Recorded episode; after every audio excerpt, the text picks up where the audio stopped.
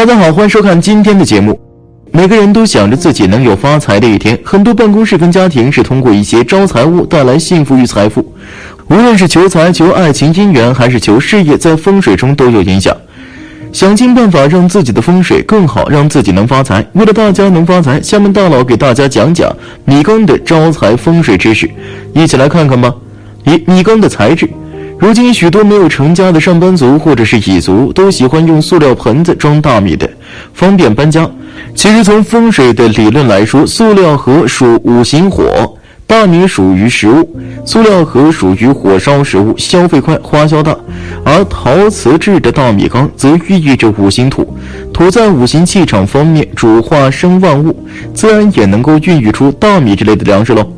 为此。用陶瓷做的米缸来装大米，在风水学上会起到一个很好的气场催旺效果，让你不必经常担心没米下锅的情况发生。好米缸如何打造财运？满这个字寓意着福气多多，财气多多，很多中国人的喜爱。而米缸在装入大米的第一天，就需要将米缸全部装满起来，同时还可以分别用三个装上玉佩、铜钱、红绳的红包，放在米缸的底部。其中，玉佩代表金玉满堂，铜钱代表着银珠宝，红绳代表红红火火。这样一来，既能起到招财的作用，又能起到招五福临门的良好吉祥效果。三。良辰吉日购买米缸，一个米缸的意义不仅只是装大米，而且还代表着全家人的伙食。因此，如果选择一个良辰吉日去购买米缸，相信对家庭成员的运势以及家居风水能起到一个很好的催旺效果。四，米缸摆在家中哪里可以招财？在风水学上，米缸五行属土，土能生金，米缸也象征着家宅的财库，其越满则代表着这家人越富足，越衣食无忧。米缸是粮库，又为财库，正确的摆放的话，可以帮助我们财源滚滚。一。摆在厨房的吉位，一般情况下，米缸都摆放在厨房中，既可以方便家人做饭取用，又不会影响家人的财运。但在厨房中摆放也是有大讲究的，最好将其摆放在厨房的吉位，即厨房四十五度的对角线上，此处气最为聚集，有利于加强米缸招财旺财之效。另外，还可以将米缸摆放在土旺之地，也就是家中的西南方和东北方，而高处干燥的地方。前面说过，米缸五行属土，土性湿，受湿则会断掉家人的财路。因为潮湿之地经常会聚集阴气，若将米缸放在此地，不仅会造成大米受潮发霉，而且还会给家人招来霉运。另外，米缸要是放置在高处，则代表财高，就是说可以使得家宅迎来很多财气，更加利于米缸为家人聚集财富。因此，将米缸摆放在高处干燥的地方，家人将会财运亨通，财源若海。三，远离木质的家具。米缸五行属土，所以在家中摆放米缸时，最好远离木质家具，因为木头会吸收掉米缸中的土型能量，来以补己用。换句话说，就是木质的家具会吸收掉在米缸中所聚集的财气。因此，若将米缸摆放在木质家具旁，则会造成米缸中的财气泄露，使得家人常常发生破财漏财之事。出现严重丢财的现象。五、米缸的摆放禁忌：一、冰箱米缸空空如也是大忌。冰箱不可空空如也，米缸也要随时补满，因为这两张物品与衣食紧密相关。补满这两样，则象征家中衣食无虞。二、忌用米袋代替米缸。很多家庭没有米缸或米桶，直接从米袋里拿，这就是风水学中的大忌，因为米袋与乞丐有关。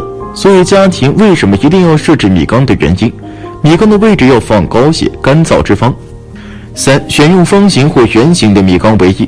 在中国的饮食中，米饭是最为常见的主食，因此米缸也成为厨房的必备工具。一般来说，米缸都是圆形的，四方一致。六、米缸的颜色，米缸在挑选上其实也是有很多的说法的，比如最合适选择土黄色，易用土黄色。估计农村的米缸都是这个颜色，土里土气的，虽然不好看，但非常的实用。现在的米缸做的花里胡哨，虽然外表漂亮，但很多都不符合气运原理。前面说过，米缸五行属土，土性湿，受湿则会断掉家人的财路，因为潮湿之地经常会聚集晦气。若将米缸放在此地，不仅会造成大米受潮发霉，而且还会给家人招来霉运，影响家庭亲缘之间的关系。其米缸里面为啥讲究放入几枚钱币？咱们说过，米缸里边的粮食是钱币的代表，米缸不空，则家里的钱财不缺。所以米缸里边放入钱币也就不难理解喽。要是米缸里边有钱币，那就是代表家里的钱币不断啊。为了吉祥，讲究人还会在米缸里边放入玉佩，玉佩代表金玉满堂。要是放入铜钱的话，代表金银珠宝。有时候还要放入红绳，这是代表咱们的日子可以红红火火呀。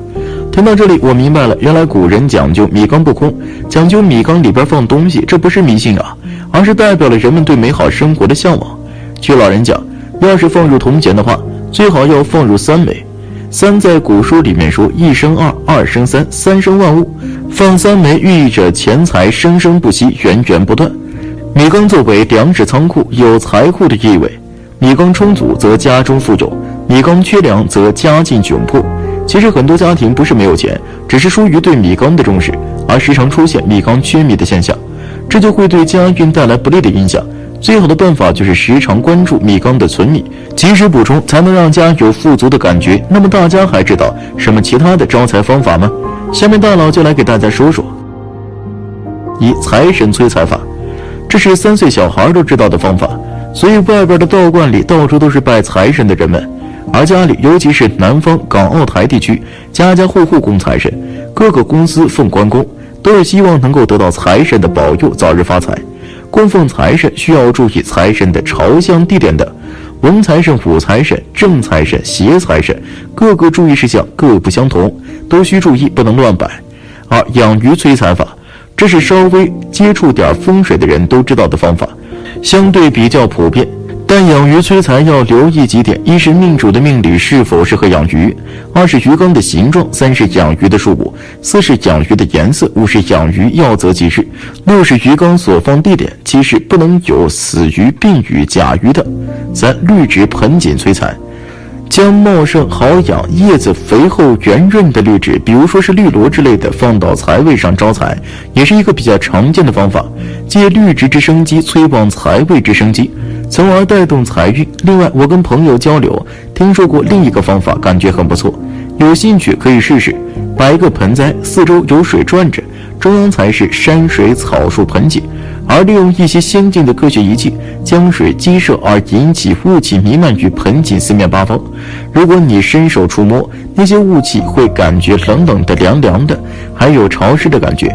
这就是人工的方法，造出一片假山水，形成真风水。四貔貅催财法，貔貅可以说是专业的催财神兽，它比金鱼的催财效果更强，也更有名，而且很方便。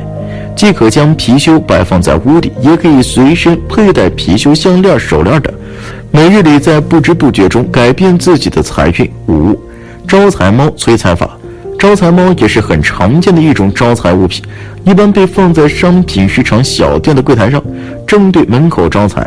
需要注意的是，即便只有这小催财物，也要经过开光的，否则便只是个工艺品，没有什么效用，而且。属蛇、属猴、属鼠的人是不能摆，否则不仅不招财，还会破财。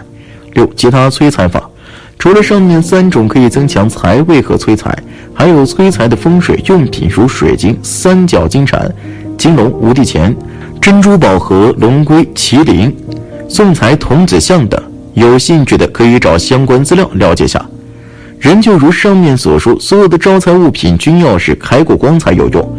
而且摆放时还有很多的注意事项，只有在正确的地点，也就是我们前面所说的仅属于你本人的本命财位上，放着正确的吉祥物，再加上正确的机缘，你的发财机会才会不远哟。